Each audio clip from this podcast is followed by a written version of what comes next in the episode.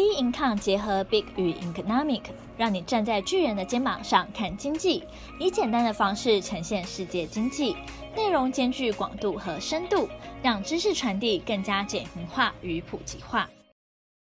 各位听众好，欢迎收听投资前沿新观点。今天由我们财经诸葛 David Chen 向各位听众聊聊美股因通膨降温大涨，指数实涨还是虚涨之对策分析。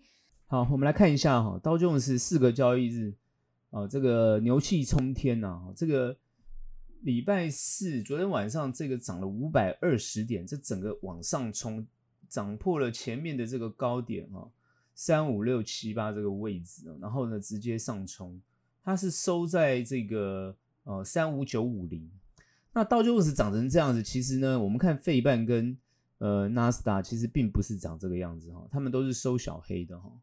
那这样代表到底什么意思？包含呢后面怎么看？因为其实现在目前的走势呢，跟我们上上周的看法，因为上周没有录嘛，好，那我们上上周的看法呢，事实上是有分歧的。等于说这一路走下来，哈，基本上来讲，基本上就是看回不回。那一个看回不回的行情，就代表说这个行情非常非常的强，它一路往上冲，短线的每一个压力全部都把它突破了。哦，一直突破，一直突破往上冲，甚至把前高都已经超越了。这么强，它到底有没有实际上的呃真正的实力，或者是它这个还是一种短线炒作的议题？其实答案很清楚。我想，大部分在投资市场上的人，甚至连法人，尤其是外资的这种投行机构，都是认为这个行情涨得有点虚。虽然他们呢不断的一直谈到，就是说对于后面。啊，这个经济啊会不好，然后呢，联准会会做降息的动作，但实际上来讲，他们自己喊这些话也喊得很虚啊。因为我们从企业财报跟整整体经济状况来看，虽然是哦有复苏，但也不是那么好的情况之下，但也不至于行情好成这个样子。所以我们一定要好好把整体状况来做一做一些整理跟 survey，然后来好好预判一下后面情况。看错我觉得没有关系。只是你看错了之后，你的对策是什么？还有你在看错的当下，你应该做什么样的反应？我觉得这才是一个比较重要的一个态度啊！我们在做投资上来讲，一定要有这样的态度。我们投资上常常会看错啊，这个没有什么。就算连这个全世界最厉害的投行的专家也都会被打脸了。只是我们常常看他们为什么胜率比较高，因为他们被打脸之后，他马上就有对策。哦，甚至我们常看常常看到有一些什么胖手指事件。那为什么别人损失少，你损失多？因为人家有对策啊，就算做错了，他马上就就可能反手马上做动作哦。所以像现在这样的一个局面，如果说你今天看错的话，那你就应该要在操作上有所调整，而且这个操作调整就非常重要。那个这个待会呢，我会跟大家谈。好，我们先来看一下几些一些数据，还是要 survey 一下啊。那我们看美元指数本周它其实是下跌，然后反弹在。几个交易日之内先下跌，然后反弹，那这代表什么意思？就是说，其实它还是一个不稳定的状态，但是它今年它还是在一个比虽然是不稳定，震荡幅度产生，但它还是比较平稳。目前是在一零三点二七，然后呢，美国十年期公债殖利率呢，本周持续的往下调整啊，这就很重要，就是为什么涨？因为殖利率是往下调整啊，债券价格往上升，那这个目前就是四点。哦，三二八哦，所以现在很多人去追债券，我也不知道在追什么，对不对？那就一一一窝蜂去买哦，那常常一窝蜂的人，那你就知道，一这个投资长待久就知道一窝蜂会产生什么结果，对不对？然后呢，布兰特原油本周走平，目前是八零点六六，那这也是助涨。我们看，因为等于说这个通膨被降降温，所以它一样是在助涨。好，你看到两个数据已经助涨了，其实美元指数也在助涨哈。然后呢，比特币本周呢是升的啊，目前是三八一二，所以呢，基本上来讲呢也是，但是没有助涨啊，但也是在比较高的位阶啊，虽然没有到六万，但它已经到三万八了。那这个我我刚刚讲过，我之前就讲了嘛，哦，比如说你你这个以哈战争哦，乌俄战争，那这些战争所造成的就是让黑黑市啊。尤其是这种虚拟货币市场就非常蓬勃啊，但他们的金流一定要靠这个啊，因为正规的金流他们都被封锁了哦，弄不到钱，那只有只能靠这个虚拟货币啊，所以虚拟货币的产生常常就是为了黑市而产生的哈，这大家都知道的哈。我们一定要做投资，一定要有这个认知。好，你不管怎么样跟我争辩都没有用，它就是这样存在的哦。因为正规的市场它不是这样走的，因为它会被追踪得到。可你虚拟货币其实是不容易被管制的，但它就存在。其实它就是一个黑市的概念，就是所谓的地下经济的概念。那它是存在的，好，然后你还是要尊重这个存在的经济现象。特斯拉本周是走平的哦，所以呃科技类股，我我就说为什么道琼斯是呃这个疯狗浪在涨，但是呢呃费半跟纳斯达就没有，因为他们都是科技类股比重比较高，所以他们在修正哦，像这个费半跟纳斯达都在这个地方哦上下修正的情况之下啊、哦，他们指数在上下修正，所以你看那个大型的科技类股其实是也是被压在这个地方的哈、哦。那特斯拉是走平，它目前是三。呃，二三九点七九，然后 Apple 本周是走平，目前是一八九点九一啊，Apple 也是一样，它走平的，好、哦，所以这两个就是都是这样子。台币本周是持平，目前是三一点四五，好，所以呢，台股呢，那我们待会再分析。目前它算是呃，等于说呃升值，但是它也算是没有升很多，所以现在是也是在持平的状态。但事实上来讲，台湾的这个。所谓的呃外资法人的资金其实慢慢在增加的哈，这点是可以看得出来的哈。最近在涨什么？那其实因为最新的数据公布出来，就是哦美国这个 P PCE 啊哈，就是个人消费指数 PCE 通等于说通膨指数的年增幅，它从三点四降到三哦，那这个就很重要，就是大家认为通膨被控制住了哦，因为消费支出呢等于说减弱嘛哈，那它等于是就就把它控制住。让通膨不会升温，这到底是好还是不好？当然是不好啊！啊，等于说坏消息反而让呃市场涨，那市场涨是因为坏消息吗？不是，是在猜推测联准会的动作。好，也就是说，他这个市场认为就是说联准会因为通膨降低了，所以呢，哦，一定会做降息的动作，所以呢，让市场行情就往上喷。可是科技类股就不这么看嘛，对不对？然后我们看核核心的那个 PCE，它是三点七降到三点五，好，所以呢，这些东西就是一个叫做哦通膨持续哦放缓的一种现象，然后去推估哦股市行情的一种状态。我看大部分的法人都是皮皮剉，都是觉得呵呵怎么会怎么会市场热成这个样子？因为如果说后面的财报，这个十二月份的财报或是第四季的财报出来是不好看的，那它所代表就是明年的经济预估就是不会太好。那如果不会太好的情况之下，那当然就是去推估呃这个联总会降息。其实这样是不是这么健康的状况？哦，因为联准会希望看到，我这已经分析过很多，哦，这大概几个月，我就是分析很久，就是说我们要去推测联准会的想法。好，联准会的想法就是一种缓的概念，缓跌，经济放缓，但是呢，在放缓的过程当中，慢慢的升，慢慢的增温，凡事都不要急躁，哦，不要急。你看最近股市一个大反弹，哦，整个十一月份走上一个哦极强极极深的一个状态，我看联准会的官员，包含鲍尔头都是在摇的啦。因为这个东西有点逼着他下下不了台，你知道吗？哦，所以他们不断的鹰派的放话。他最近这个两个联储的呃这个委委员啊，就是有投票权的委员，也都是在放话，也都是做很做做鹰派的放话。哦，这个谁说不升息的，对不对？哦，直接就讲就就是呃不是很看好后面的经济状况，但是也不可能升这个升息啊，也不可能降息哦，所以直接讲不会降息。然后也直接讲说，谁说不会升息？那这已经很明显的告诉大家，就是说，我是会升息的啊！你们如果再继续这样炒作，我就我就会直接就执行升息动作。当然不是鲍尔讲出来的然啊，就这是委员其中几个委员讲出来的。那就是在过去就是只要有人出来喊一定会跌，那现在没有跌，但是科技类股就先跌了，吓都吓死。那这就代表什么？那后面的后坐力就会很强。我一直强调。大家所看到的是那个后坐力，你要去估量到那个后坐力，好，但是突破就是突破。我常常讲这个概念，就是从技术的角度来看，突破就是突破，这没什么好讲的，你就是只能看好，你没有看看不好的这个理由。尤其是现在，他们也拿出几个数据出来嘛，哦，比如说你现在看这个初领失业救济人数创高，那就业就是放缓的嘛，减弱了。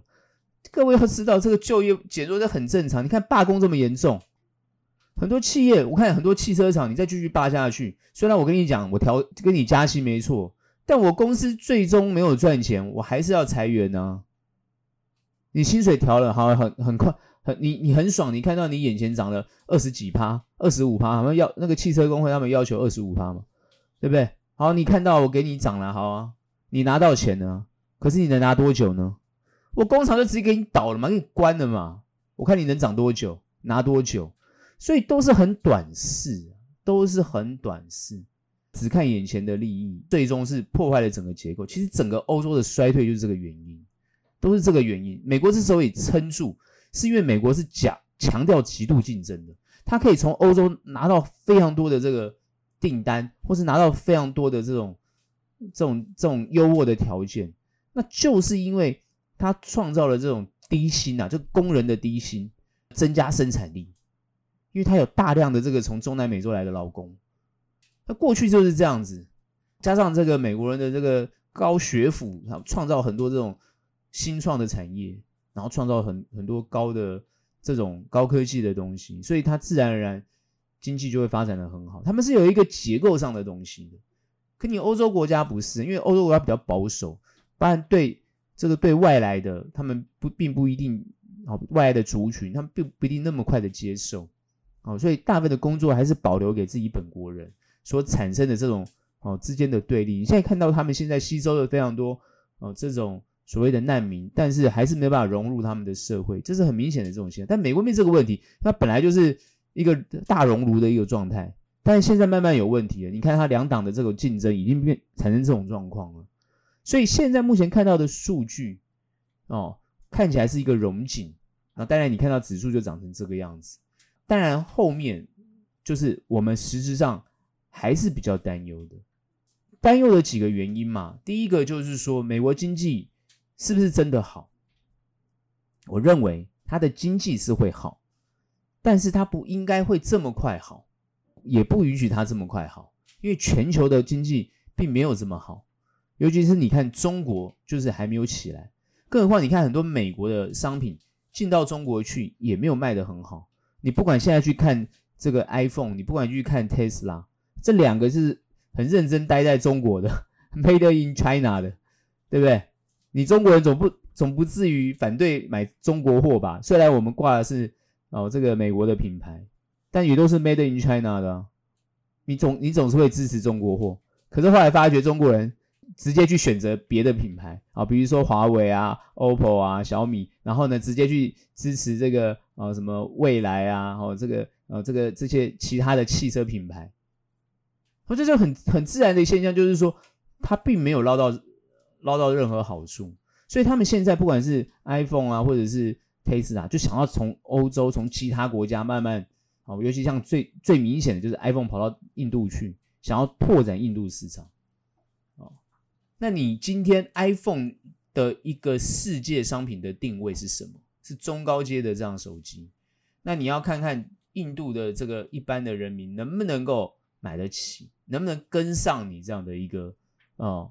产品的价格，这才是关键啊！所以你的期待不一定符合你的你的实际上的状况。所以你看，Apple 就是最近的业绩啊，它的整个股票就没有这么好，很明显就是这样。它整个大部分的业绩都是衰退的，它的它的各项商品大部分都是衰退的，竞争力就不足。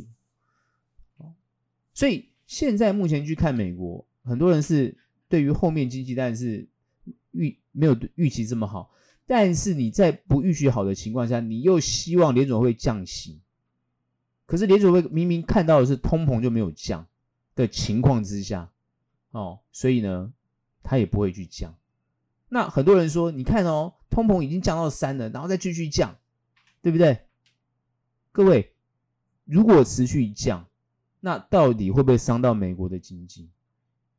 这就是鱼与熊掌不能兼得的原因。这就是联准会 FED 它难就难在这个地方，它怎么去调控？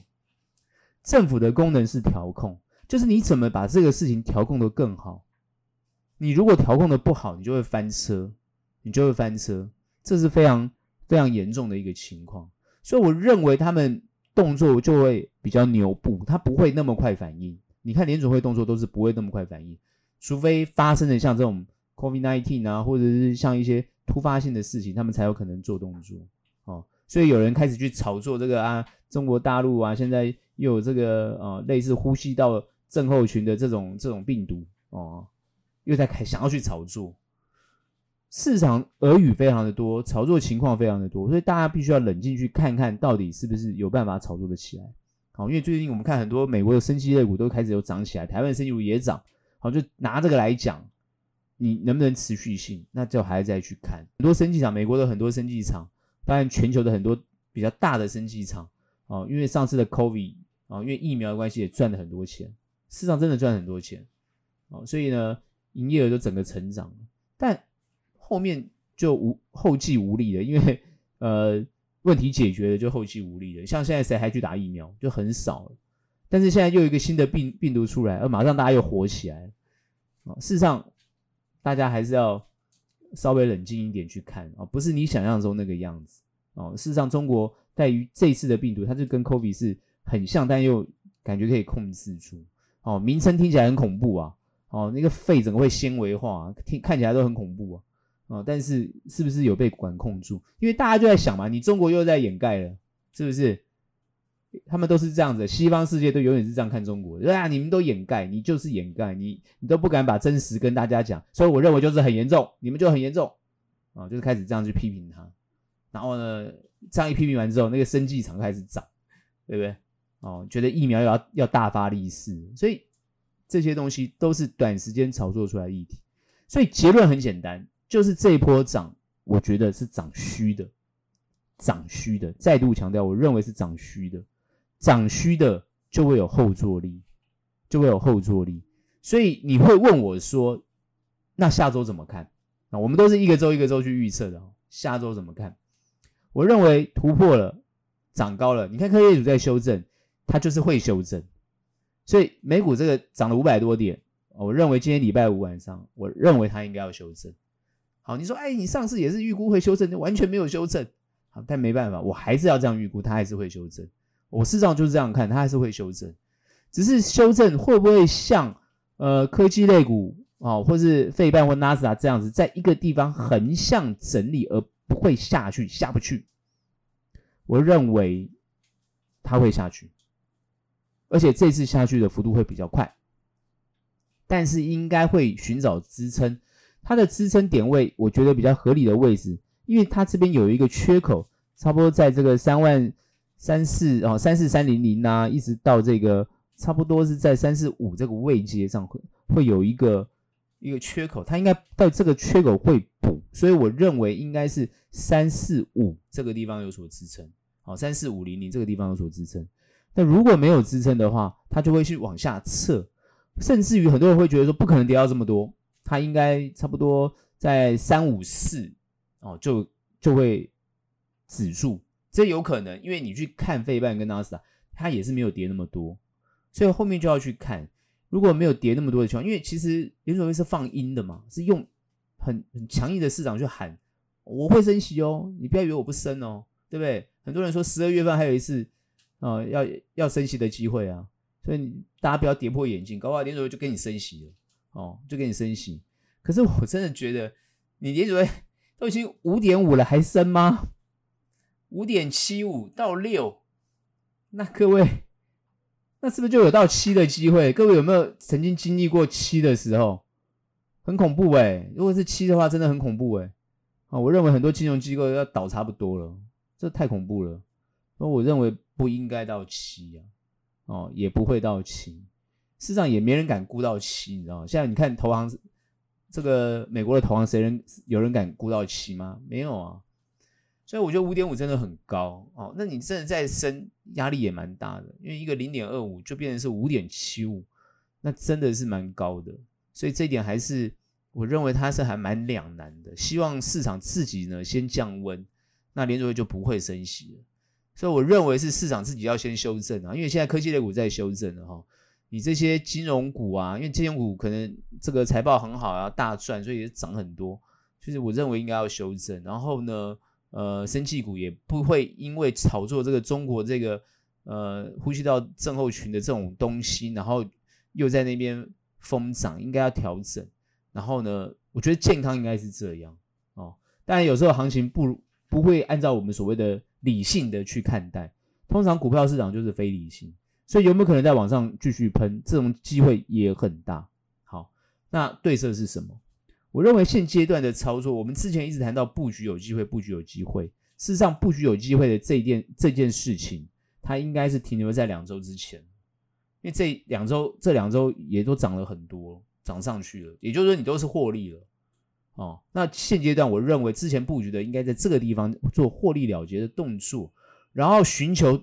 它跌下来之后去切入，开始做短的操作，这个地方做布局意义不大，原因是因为你指数的幅度已经过高，这个时候不适合做布局的操作，除非呢就是好的公司被错估了，然后杀的很多。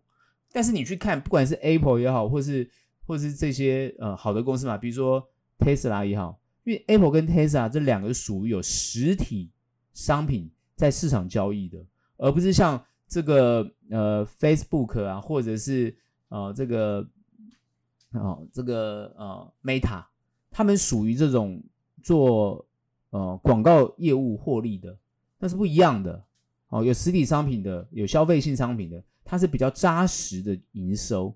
然后呢，这些呃，这些属于属于赚这种所谓广告收益的，那它一定是跟经济的荣枯有关系。哦，所以这些这些事情上来讲，就是不一样。那这些股票实质上来涨，也会不大相同，也会不大相同。所以这点大家就要可能比较细的去看。所以我认为这个时候的操作，以行情的以行情的角度来看的话，会比较适合短线操作。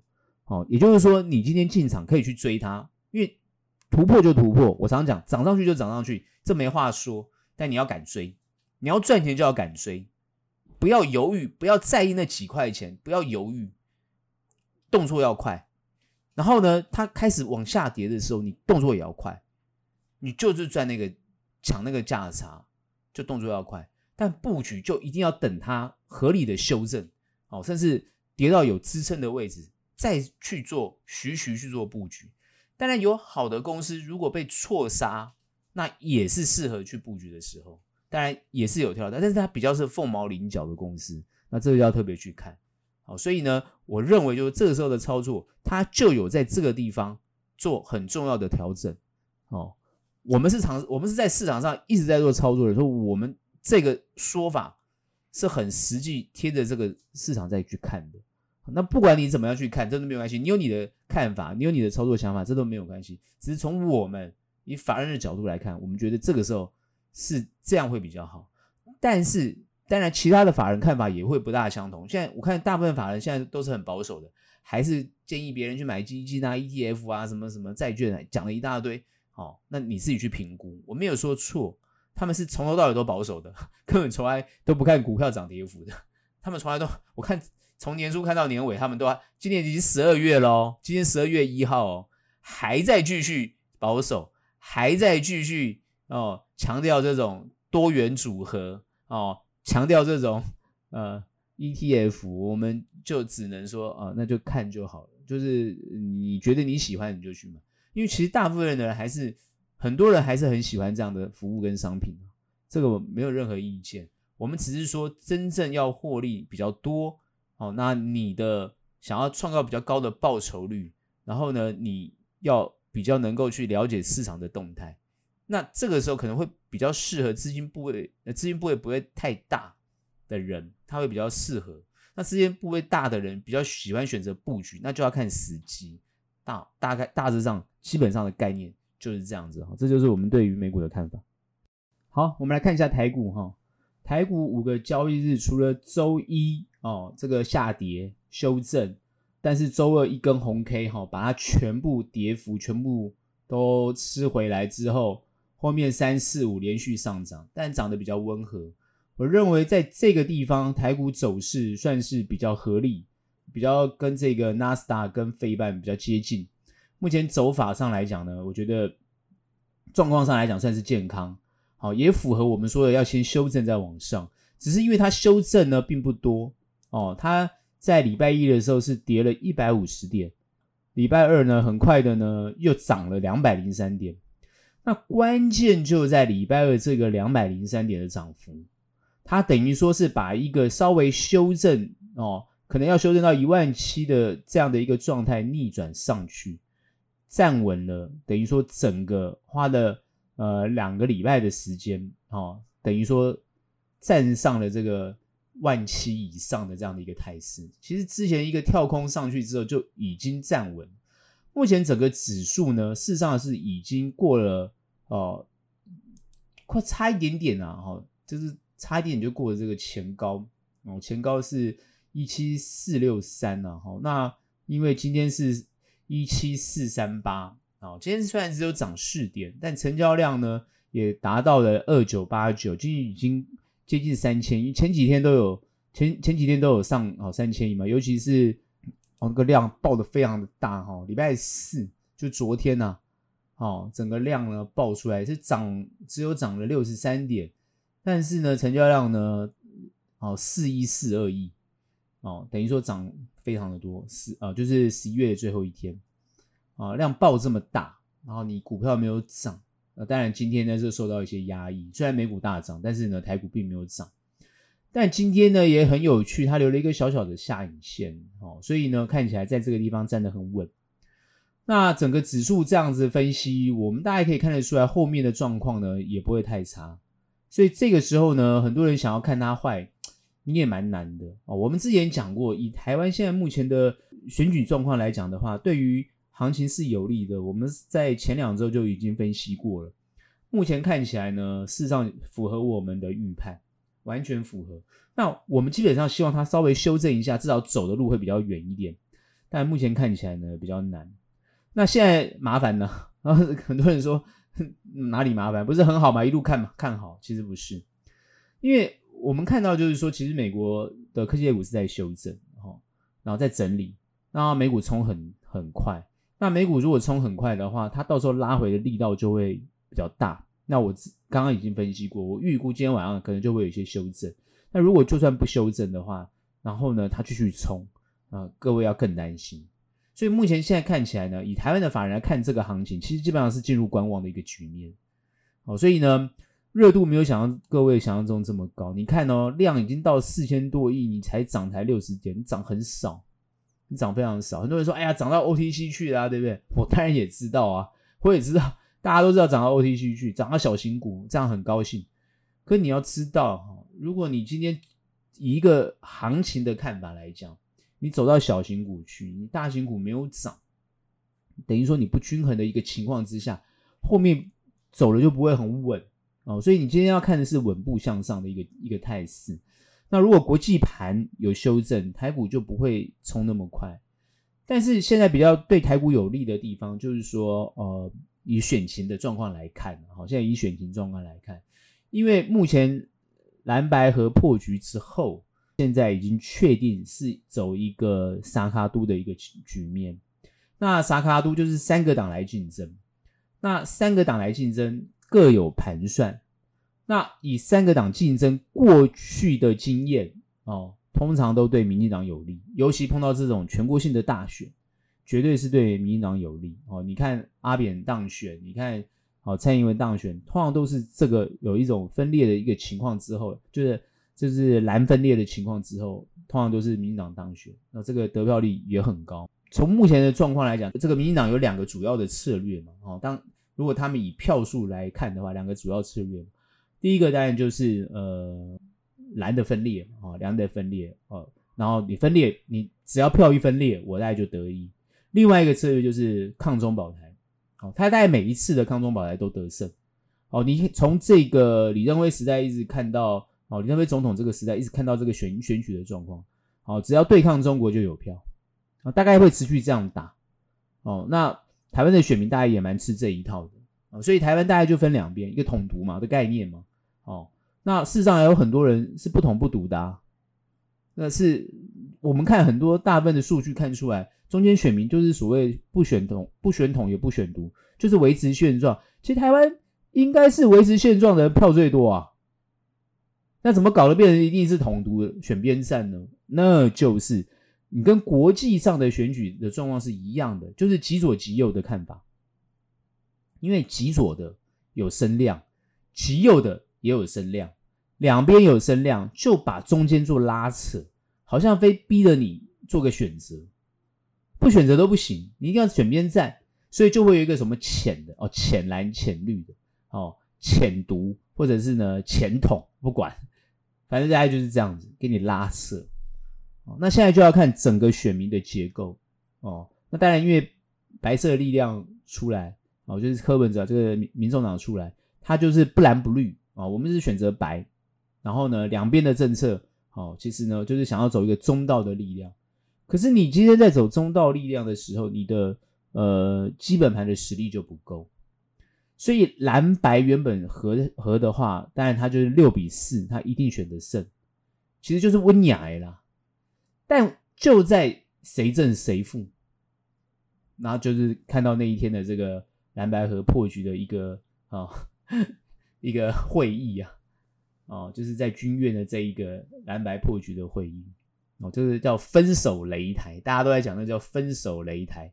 然后呢，民进党的侧翼我就提到叫武汉肺炎啊，其实都还蛮有趣的。我没有我没有对错的看法，我是觉得他们取这些东西都蛮有趣的，还蛮还好像还蛮符合现况的。但是呢，我们细细去看内容，我们大概就知道，就是说，呃，透过这一次的他们这一次公开的所谓公开透明的一个一个一个动作哦，所谓郭台铭要出来当大哥来统合大家，后来没想到大哥没有做成哦，反而好像破坏了整个和谐的气氛。事实上，我认为他也没有错哦。各位好像觉得说，哎呀，不是公开透明吗？公开透明吗？哦。公开透明是某部分要公开透明，但是那种所谓协商的这种东西，其实它比较不能够公开。那你今天公开，你就讲不出口，讲不出口，那因为你你讲出口，你就你就立场不对，你就得罪谁嘛？得罪你自己的支持者嘛？因为像上一次哦，这个在这个由马。前总统做见证之下所签订的这个呃合议六点，蓝白合的六点哦，柯文哲也签名了，那就是原本大家都签好了往这个方向走，后来争议柯文哲有讲他的争议是在这个第三点哦，因为他党内的这些呃内部的人是不接受第三点，针对民调，因为没有细写，没有搞清楚，一个讲是让六趴。哦，觉得呃，另外一个觉得你说让六趴，我就被侮辱。我们是说误差范围，所以大家各持己见，没有谁对谁错。关键在这个上面，没有谁对谁错，只是误，就是大家说法不同。那在统计这种不确定的情况之下，然后并没有定出一个明确的游戏规则，然后所产生的问题。但是一个讲让六趴，就是极度侮辱，所以他塑造了这一次的。君悦的这一次的会谈，他塑造的就是一种被塑造，或是塑造出一种就是一个有侮辱别人的这种行为。当然破局嘛，感觉上破局也要找理由，比如说大家要甩锅嘛。所以这一次就是呈现了这样的一个现象，也比较可惜，就是说原本是稳赢的，那现在变成是不容易赢。比如说蓝的不容易赢，那绿的看起来也比较稳，比较容易赢的情况。当然也没那么简单，只是说现在大家绿的现在是站稳脚步哦，就是民进党要站稳脚步，想拉拢中间选民。那蓝的就是想要积极拓展。好，目前看起来是先稳住所有的基本盘，两边的基本盘先稳住之后，然后再做最后的 PK。我觉得柯文哲在这个地方上，他的目标也明明确。我上之前有分析过，对他而言，选不选得上总统不重要，重要是民众党能不能壮大。能不能拓展更多的这个政党的选票、政党的支持度，还有增加更多席次、国会的席次，这是他的主要目标。那次要目标当然就是看能不能选上总统，但他也知道那个是无望的。那在一个这样的情况之下，他想要取取得总统大位，当然就是需要跟别人谈嘛，要妥协。可他看来是没有选择这条路，因为他可能后来分析过之后，他觉得，我觉得当天那一天，这个请马总统出来，马前总统出来做这个协调人啊，或者是一个见证人，主要是你们协调，他当见证，他没有讲话，他说他没有讲话，他只是见证，为了这个民调啊，大家来去看谁胜谁负。实事实上，从头到尾，以理性来讲啊，就是本来就一个大一个小嘛。那以理性来讲，当然是大的当正，小的当负，这是一个理性上来讲。但是从数据上来讲，小的会觉得我会赢啊，我的民调比较高啊，啊，你的民调一直都输我啊。哎，他讲也没有错，他从数据上看就是这样，所以他认为以理以以他的理性上来讲。啊，选的比较会赢的人来出来选才对啊！可是大的会认为说，哎、啊，我当正的也不会输啊，我们两个谁出来都赢啊，都拿六成啊，那有差吗？那当然是小的要让大的嘛，不然怎么对自己的选民做交代？这也很合理。所以难就难在这个地方，是双方各持己见。我没有，我们不会去看对错，我们只会说这个就是很难嘛，对不对？那只要有一方让了就没事了，就就成了。那最终就没有让。当然现在现在还在继续，两边还在继续 PK。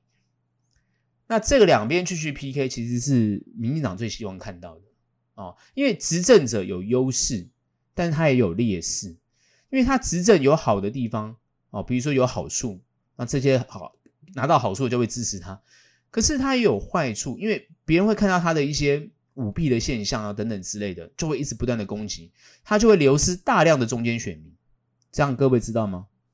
好，现在在抢中间选民，那抢中间选民，这时候就要看哦，谁谁说的比较正确啊？我觉得目前这个就是哦，让大家去看这个这场这个选举的大戏，它里面充满了很多的政治智慧哈。我们说政治智慧，也充满了很多的这个阴谋算计。但这都没有关系，他最终就是看，我觉得战争就是这样。各位，兵者诡道也。你你们，我觉得任何的选民都不要像小白兔一样。我相我相信任何的选民，现在台湾的教育水平应该都很高嘛，哦，七分就可以考大学，拿到考考就念念大学嘛。看到很多路上全部都大学生嘛，这也没什么啊，所以呃，台湾人都是大学生啊，至少至少。受了四年的教育，不管你在睡觉、翘课都不重要，重要你还是缴了四年的学费。那教育水平比较高的，至少认字，对不对？我相信一定会有做明确这个这个，总是会做出比较正确的选择。我认为，好，那当你选择出来之后，你就要尊重这个被选出来的对象。我认为是这样，但他有错，你还是要讲。但他没错，你也不要乱栽赃。我应该觉得是这样，这是比较合理。我现在谈的是比较合理的状态。